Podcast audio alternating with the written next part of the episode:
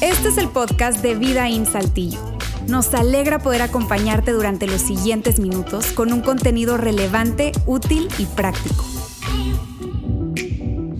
Hola, hola amigos, ¿cómo están? Eh, mi nombre es Alex Fernández. Junto con mi esposa estamos liderando los ambientes de jóvenes de aquí de Vidaín. Nos encanta hacerlo, es algo que nos emociona, nos apasiona. De hecho, el, la vez pasada estuvimos con ellos haciendo una gran dinámica que tiene todo que ver con nuestra campaña Be Rich. Es una campaña que hacemos anualmente y básicamente descansa en tres grandes palabras. Es el dar, el servir y amar a nuestra comunidad. Te platicaba que eh, el día de ayer estuvimos con los jóvenes e hicimos una campaña llamada Corre por mi cuenta. Es una campaña en donde los jóvenes recaudamos dinero, todo, todo el dinero posible, y después de eso nos separamos en equipo y nos vamos a las calles a pagar la cuenta de otras personas. Nos vamos a las calles, vamos a las farmacias, vamos a las tienditas y antes de que pague la señora los pañales, el Gerber, los víveres, ¿no? Ahí un chavo llega y le dice, no se preocupe señora, corre por mi cuenta y pagas la cuenta de, esa persona. Fue, fue algo muy, muy padre, la verdad es que los chavos lo vivieron y fue algo curioso ver la reacción de las personas. Fue algo muy, muy, muy curioso ver cómo las personas reaccionaban a eso. Te voy a decir una de las palabras más comunes que sucedió en esas reacciones. La palabra más común que escucharon los, jóvenes al hacer esa acción fue ¿por qué? ¿Por qué? La, gente los volteaba a ver y le decía, ¿por qué? ¿Por qué hiciste esto? ¿Por qué pagaste mi cuenta? ¿Por qué pagaste lo que yo tenía que pagar? Y otras personas inclusive hasta se negaron a que le pagaran la cuenta. ¿sí? Este, no sé, tal vez tenga que ver ahí con temas de ego o algo por el estilo, pero eh, fue algo muy, muy curioso ver la reacción de las personas. Y creo que eh, es por eso la, importancia de este tipo de mensajes, que si no has estado, de, casualmente, si no has estado con nosotros el domingo pasado, fue cuando arrancó esta campaña llamada Be Rich, y si no escuchaste el mensaje por alguna razón, quiero decirte que está en la aplicación de podcast en Spotify, ahí tú puedes encontrar el primer episodio de esta serie. Y mm, te comentaba que fue algo muy, muy impactante cómo eh, a través de esas experiencias del dar generosamente a nuestra ciudad, cómo las personas reaccionaban.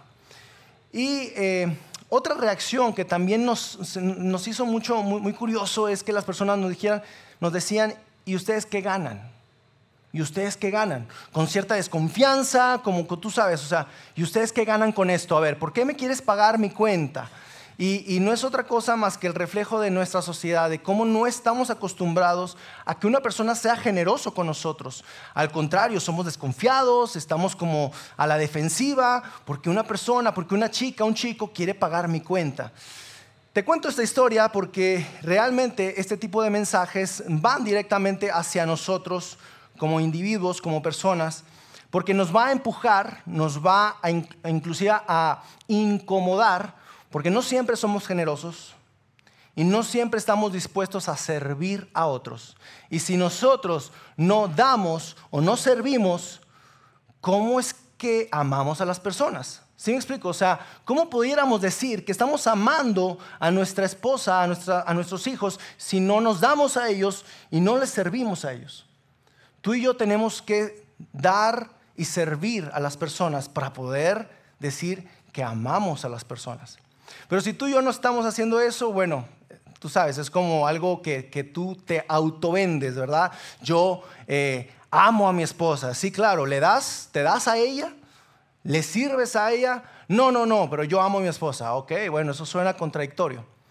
Así es que este tipo de mensajes nos van a retar, nos van a incomodar y yo antes de lanzarme de lleno con el mensaje quiero contarte que, esta, esta campaña llamada Be Rich, que es dar, servir, llamar, descansa en un versículo, en un, en un fragmento de la Biblia que está escrito en una carta que es a Timoteo.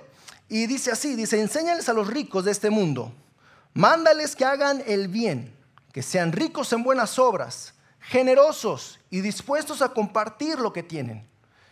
Es ahí donde descansa nuestra campaña, es como nuestro estandarte, nuestra bandera.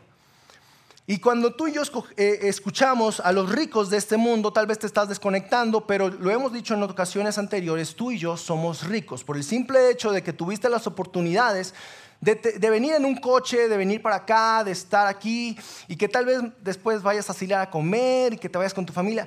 Somos ricos. somos ricos a la vista de qué? A la vista del mundo, no, no a la vista, tú sabes, como de tu fraccionamiento, de, de tu ciudad, no, no, no, a la vista global, mundial, tú y yo somos ricos.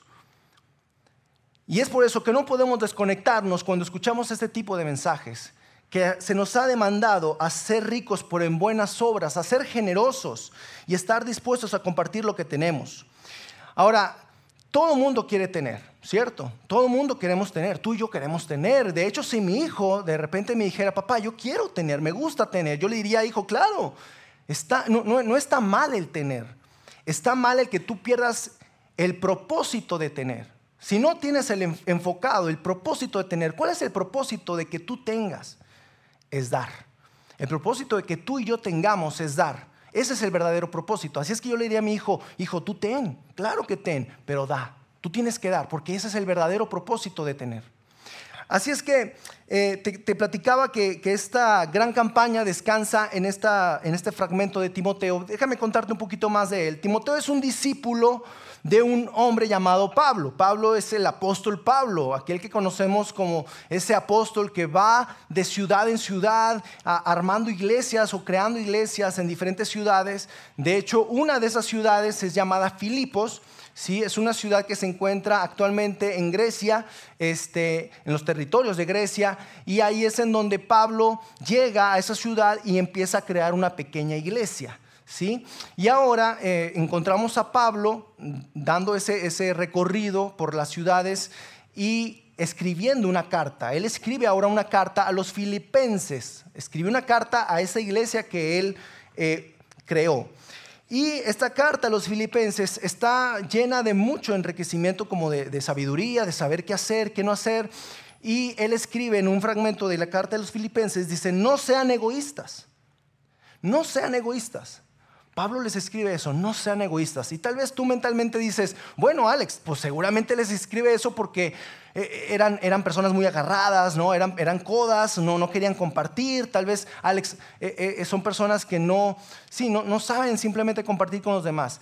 Pero déjame decirte algo, este fragmento de la escritura, este fragmento que dice no sean egoístas, viene después de un agradecimiento de generosidad. Estas personas, los filipenses, eran muy generosos con Pablo. Ellos recolectaban ciertos eh, recursos para después mandárselos a, Pablo y que Pablo se pudiera mantener mientras él iba creando iglesias a lo largo del recorrido de, de él. Así es que él estaba agradeciéndoles, diciéndoles, hey, gracias filipenses, qué chido que me están apoyando, sus recursos son tan valiosos para mí porque eso me ayudan a mantenerme, sustentarme y yo poder seguir creando iglesias. Pero aguas, no sean egoístas. Él les advierte, no sean egoístas. Y después lo que sigue diciendo es, no traten de impresionar a nadie. No traten de impresionar a nadie. Y tal vez tú y yo nunca hemos conectado el término egoísta con impresionar a alguien. Porque seguramente tú y yo nos hemos cachado tratando de impresionar a alguien. No sé, en esa conversación con las amigas, ¿no? De que tú a dónde viajaste, mana, no, hombre, pues yo me fui a Disney. ¡Ah! ¿En serio a Disney? Sí, lo, y tú, y lo, pues aquí a la Plaza de Ramos, bien padre, va, con la familia. Ah, mira qué bonito, sí. Y tú estás callada en secreto diciendo, ojalá me pregunten a mí para contarles que fui a Italia y poderles, tú sabes, como, como exponer mi viaje por toda Europa. Y nos gusta, nos gusta el impresionar, el dejar en ver, y no sé, en las redes sociales, ¿no? En las redes sociales tal vez publicamos con una doble intención, de que las personas nos vean, de que las personas vean lo que hacemos. Y Pablo dice, hey, no trates de impresionar a nadie, no trates de impresionar a nadie.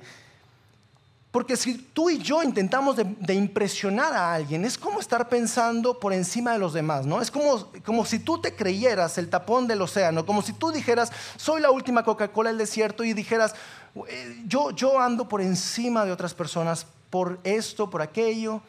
Así es que Pablo está advirtiéndoles a estas personas, no sean egoístas y no traten de impresionar a alguien. Tal vez personas que se encontraban en la ciudad de Filipos daban muy generosamente, pero tú sabes, con esos aires de grandeza de decir, ¿cuánto diste tú? 500 pesos. Hmm, ahí te va, 2.500 pesos. Y luego llega otro y dice, ah, no, yo le voy a dar a Pablo 5.000 pesos. Luego llega otro, no, hombre, compadre, ahí te van 10 mil. Y, y con esos aires de grandeza, daban, sí, eran generosos, sí, pero con unos aires de grandeza de creerse superiores a otros. Por eso es que Pablo como que estaba advirtiéndoles eso, hey, no se crean superiores a otros. Después les sigue diciendo, no sean egoístas, no traten de impresionar a nadie, sean humildes, sean humildes, es decir, considerando a los demás como mejores que ustedes. Y ahí está la bronca, porque dices, ay, ¿cómo que considerando a las personas mejores que nosotros? Eso pega en mi autoestima, Alex.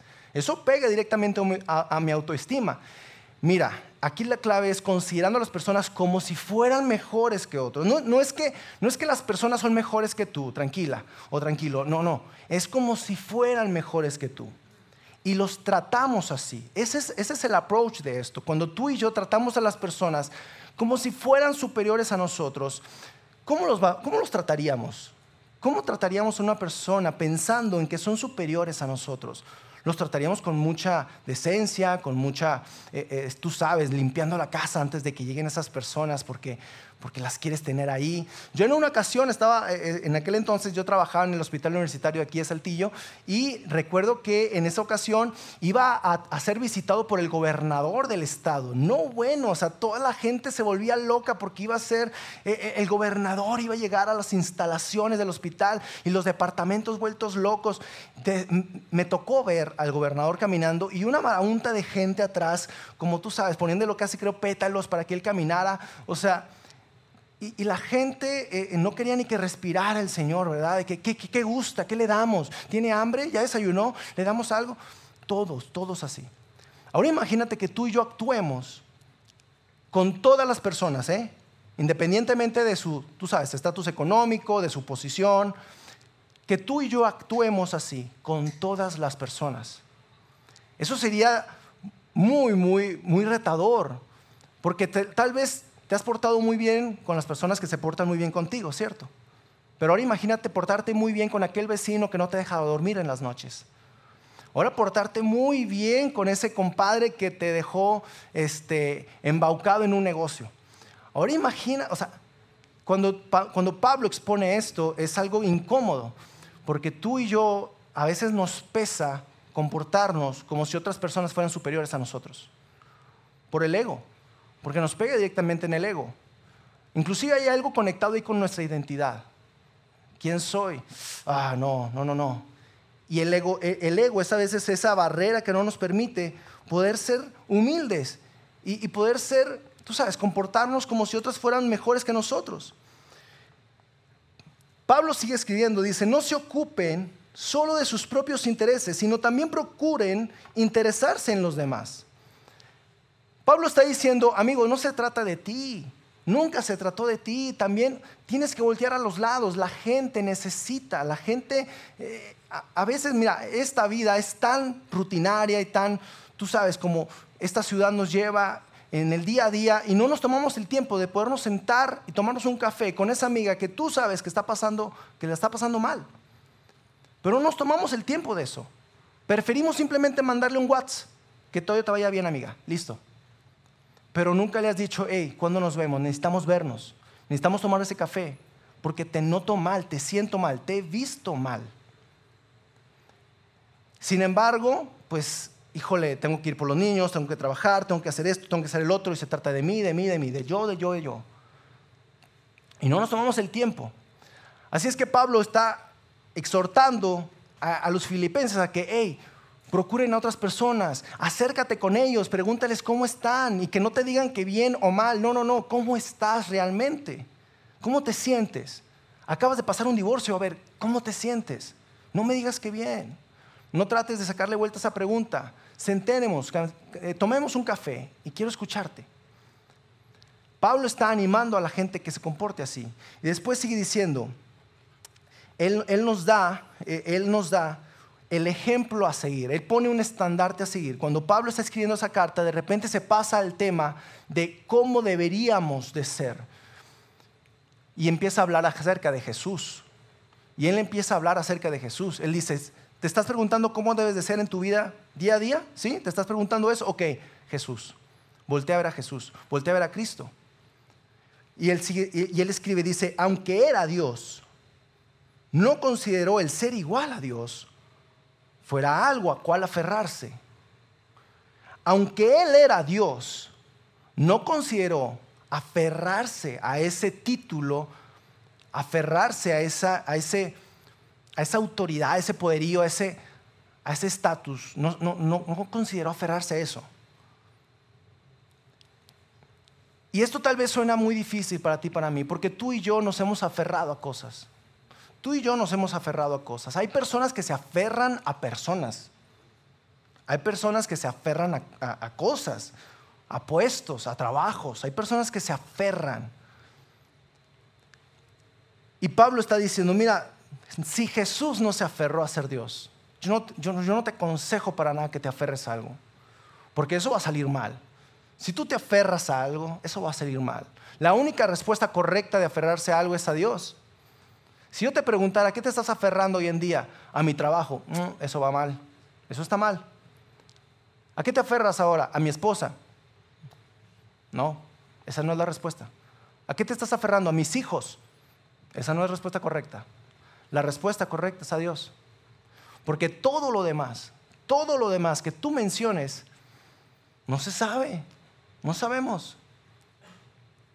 Tu trabajo, no sé, tal vez el día de mañana haya una reestructura y ya no estés en tu trabajo. A tus hijos, el día de mañana se van a ir, tarde o temprano. Tienen que levantar el vuelo, ¿verdad? Pero no podemos aferrarnos a algo Jesús nos lo, mostró. ¿A qué cosas tú, tú y yo nos aferramos? Nos hemos aferrado a muchas cosas. Yo recuerdo en una ocasión que tal vez suena tonto, pero, pero eh, yo recuerdo cuando era, era, era, niño, bueno, tenía como unos 13 años, en ese entonces todavía estaba la política de no niños en las bodas, pero ya por fin como que había pasado esa, esa línea, ¿verdad? Ya no era niño, ya era un adolescente. Entonces ah, iba a haber una boda muy grande en mi familia, muy padre, muy grande. Entonces mis papás me dicen, ¿sabes qué? Vamos a, a ir a esa boda, pero ya ahora tú nos vas a acompañar porque ya no eres un niño. Y yo, wow, no manches, ok, súper. ¿Y ahora qué vamos a hacer? Me dice, pero no tienes un traje adecuado, te vamos a comprar un traje. No, bueno, yo me sentía, híjole, o sea, dije, ¿en serio me van a comprar un traje? Me dijo, sí, y, vamos a ir en este fin de semana a Estados Unidos y creo que ahí va a ser la manera de, comprártelo. No, yo dije, un traje en Estados Unidos, no, bueno, o sea, increíble. Bueno, amigos, salí de esa tienda de trajes, no, eh, o sea, mis papás hoy en día me lo cuentan, me dicen, no querías ni que se te arrugara nada, o sea, saliste así como así paradito, así todo recto, derechito. Te subiste al carro y, no bueno, o sea, que no se arrugue nada, nada, nada. La verdad, amigos, es que yo me sentía importante. Yo me sentía grande, yo me sentía la última Coca-Cola del desierto, o sea, yo me sentía, wow, o sea. Y hoy en día tal vez suena divertido, chusco, pero ¿Qué pasa? ¿Cómo te sientes cuando firmas un contrato millonario en tu trabajo? ¿Cómo te sientes cuando te contrataron en, ese, en esa empresa eh, eh, transnacional? ¿Cómo te sientes cuando sales de, de Coppel con las bolsas de compras? ¿Cómo te sientes? Tú y yo en ocasiones nos sentimos con esos aires de grandeza. Y, y a veces cometemos el error de querernos aferrar a eso. Por eso es que es impactante lo que Pablo dice, porque dice que Jesús, siendo Dios, no, no, buscó aferrarse a eso. Dice, en cambio, renunció a sus privilegios divinos. Dice, en cambio, renunció a sus privilegios divinos. Yo no sé cómo hubieran sido esos privilegios divinos, porque conozco los privilegios y tú los conoces, ¿cierto? Como esos, privilegios en donde entras a, un club social, ¿no? Un club deportivo y tienes tu membresía, esos privilegios, ¿no? Hay privilegios que nos gustan. Eh, yo recuerdo mucho cuando estaba en un aeropuerto en la Ciudad de México eh, con una amiga, estábamos esperando, pero mi amiga me dice, vamos a la clase eh, como, como clase selecta como había una, una, una, área donde nada más las personas, ciertas personas podían entrar. Yo no sabía eso, yo no sabía que había áreas exclusivas de personas como viajeros frecuentes. Y ella tenía una tarjeta y me dijo, ven, te acompaño, Tiene, tengo derecho de meter a alguien. Y yo, wow, no sé a dónde me lleva, pero bueno, vamos. Y ya llegué y dije, wow, este es otro mundo. O sea, había puro ejecutivo, puro ejecutivo, gente trajeada, corbata, había hombres eh, sentados leyendo libros mientras esperaban su vuelo. Yo eh, era otro mundo porque pues acá estaba la gritadera, ¿no? De que corre por el vuelo, que no sé qué. No, y acá era otro mundo, los privilegios. Y yo me senté y, mi, amiga me dice, este, voy a pedir algo y, pidió un gin tonic o algo así. Yo no sabía ni qué era eso. Y dije, no sé, se escuchó muy, muy, yo no traigo dinero, entonces un vaso de agua, por favor. Un vaso de agua, sí este, para tomar algo, dije, porque si no me voy a ver muy mal, pero nos gustan los privilegios, nos gustan. Ahora dice Pablo, dice, Jesús renunció a esos privilegios, renunció a sus privilegios. Y sigue diciendo, dice, en cambio renunció a sus privilegios divinos, adoptó la humilde posición de un esclavo y nació como un ser humano. Adoptó la humilde posición de un esclavo. ¿Cómo es un esclavo? Un esclavo no decide por sí mismo. Un esclavo no determina qué come. Un esclavo eh, está a merced de su amo. Y eso fue lo que hizo Jesús con nosotros. Jesús dijo no a esta posición, ¿verdad? De Dios, dijo no a eso, y voy a ser ahora un esclavo por ustedes. ¿Y, cómo se ve esto eh, en la práctica? ¿Cómo se ve esto en la práctica?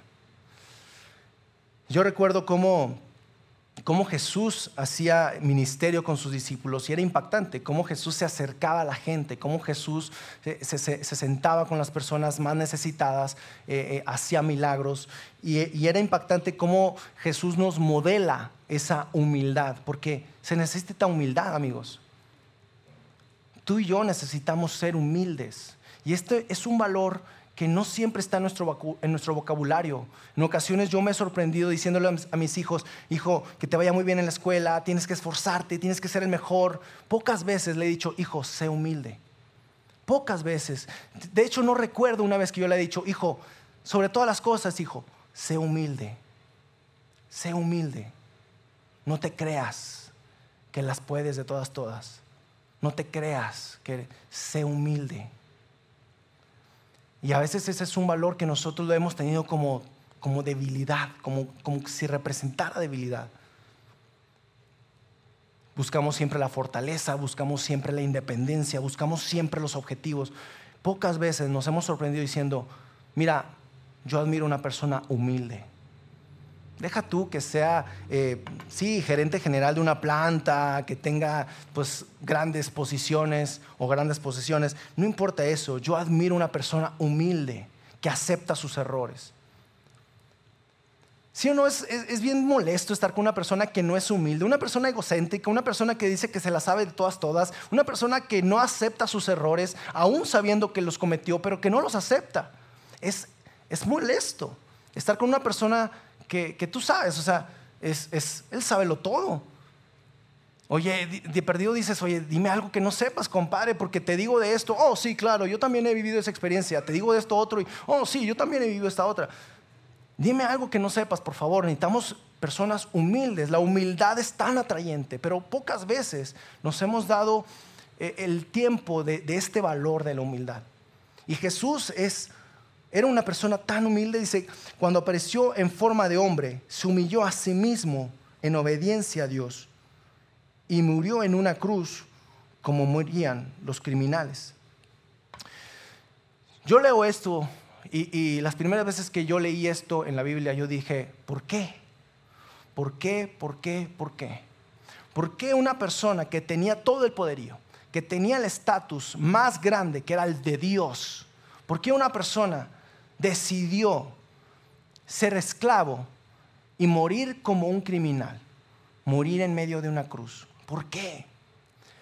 Y esa, y esa, esa pregunta de por qué es tan impactante como un escritor de, Jesús, Marcos, pudo documentar eso. Eh, se dice que Pedro estuvo dictándole en gran parte a Marcos, Marcos era el escritor, Pedro es el que le contaba, y Pedro, perdón, Marcos dice así, dice, pues ni aún el Hijo del Hombre vino para que le sirvan, sino para servir a otros y dar su vida en rescate por muchos. Cuando tú y yo escuchamos el Hijo del Hombre, quiero que, sepas que hay muchas implicaciones culturales de aquel entonces. Cuando escuchamos el Hijo del Hombre era el Mesías, era como, como decir el Cristo, el que iba a venir, el, el libertador. Cuando escuchamos el Hijo del Hombre era una posición, wow, estelar. Y Marcos dice, porque ni aún el Hijo del Hombre, esto lo dijo Jesús, pues ni aún el Hijo del Hombre vino para que le sirvan, sino para servir a otros y para dar su vida en rescate por muchos. Ese es el ejemplo de Jesús. Y si tú y yo nos decimos ser seguidores de Jesús, déjame decirte algo. Eso es algo que tú y yo tenemos que replicar. ¿eh? Eso es algo que tú y yo tenemos que hacer en nuestros trabajos, en nuestra familia. Eso es algo que tú y yo tenemos que aplicar. Servir a otros, servir al vecino, servir a tu compadre, servir a tu suegra, servir a tus amigos. ¿Cómo se ve el servir en tu vida? Y aquí yo sé que hay personas en Vida que han conocido la experiencia de servir y son excelentes servidores y nos encanta poder servir a otros. Yo soy un servidor. Hay muchos servidores aquí. Y hoy amigos, este mensaje es para despertarnos y decir, hey, no se trata únicamente de estas cuatro paredes, no se trata únicamente de este círculo de iglesia, no se trata únicamente de aquí. Hay organizaciones que ahorita nosotros hemos abrazado en Be Rich para poder ir a servir fuera de vida ahí. La pregunta es, ¿quién? ¿Quién nos va a ayudar a esto? Porque ahí sí, para que veas, no basta 50 personas, 60 personas. Ahí necesitamos a cientos de personas sirviendo a nuestra comunidad de Saltillo. Cientos de personas sirviendo a las organizaciones que nosotros hemos abrazado para poder seguir impactando a la ciudad. Pero ¿cómo lo haremos? Dice, dice Juan, dice Jesús sabía que el Padre le había dado autoridad sobre todas las cosas y que había venido de Dios y regresaría a Dios. ¿Qué hacemos cuando tú y yo se nos da la autoridad? ¿Cómo actuamos a eso? ¿Cómo actuamos cuando tú tienes la autoridad? ¿Actúas como indiferente, con cierto poderío, con cierta grandeza? ¿O actúas viendo a los demás, viendo sus necesidades, preguntándoles cómo están, cómo se sienten? Y ahora déjame contarte el evento más impactante que Jesús hizo para hacer esto práctico. Porque cuando Jesús hablaba acerca de servir a otros, tal vez lo dejaba muy en el aire, no estaba muy bien claro, pero hubo un momento, un momento en donde Jesús estaba en medio de una cena con sus discípulos. Y era la cena final, era, era la última cena. Y Jesús estaba ahí con ellos y de repente, mira lo que hace Jesús, de repente, así que se levantó de la mesa, se quitó el manto, se ató una toalla a la cintura y echó agua en un recipiente. Luego comenzó a lavarle los pies a los discípulos y a, sacarse, y a, secárselos con la toalla que tenía en la cintura. Eso, amigos, le voló la cabeza a los discípulos. Nos vuela la cabeza a nosotros. ¿En serio? ¿Jesús, el Hijo de Dios, eh, eh, el que, el que tenía toda la autoridad, todo el poder, se arrodilló ante estas personas, le lavó los pies. Y eso era algo culturalmente muy fuerte porque eh, había, no, eran calles pavimentadas en aquel entonces, o sea, era tierra literal, o sea, estaban los pies sucios. Y Jesús se arrodilló a lavarle los pies a estas personas. Ahora, yo entiendo tal vez lavarle los pies a Pedro. Yo entiendo tal vez lavarle los pies a Juan. Pero lavarle los pies a Judas, ¿en serio? Sabiendo que él lo iba a traicionar en, unos, en unas horas después. Lavarle los pies a tu peor enemigo, lavarle los pies a tu cuñado, lavarle los pies a tu suegra, lavarle los pies a aquel con el que te has bronqueado, lavarle los pies al que te hirió, lavarle los pies.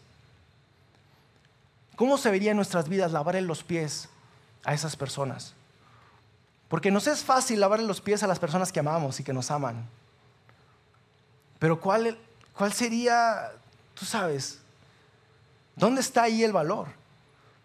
lavarle los pies a las personas que nos han lastimado, eso ahí sí tiene un gran valor.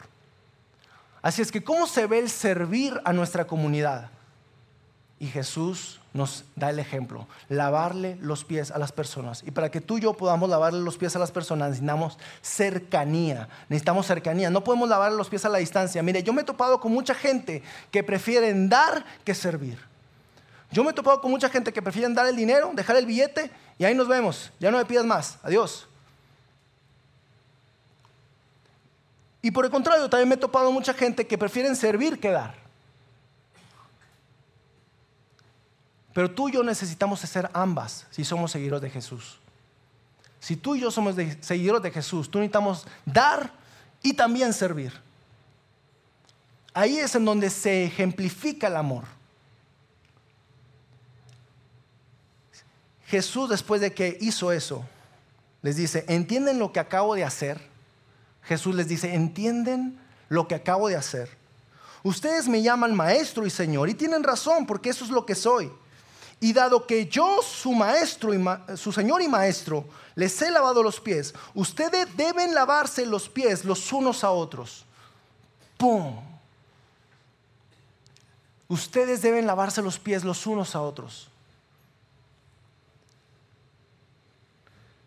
Termina haciendo Jesús, les di mi ejemplo para que lo sigan. Hagan lo mismo que yo he hecho con ustedes. Aquí hay personas que son seguidores de Jesús. Ahí está. Eso es. Eso es lo que hay que hacer. En tu escuela, en tu trabajo, en tu familia, con tu esposa, con tus hijos, en tu empresa. Eso es lo que hay que hacer. En tu ciudad. Eso es lo que hay que hacer.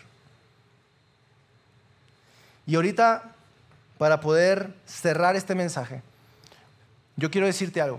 Ahorita que salgas por esas puertas, va a haber estaciones, va a haber personas que te están esperando porque están invitándote a servir.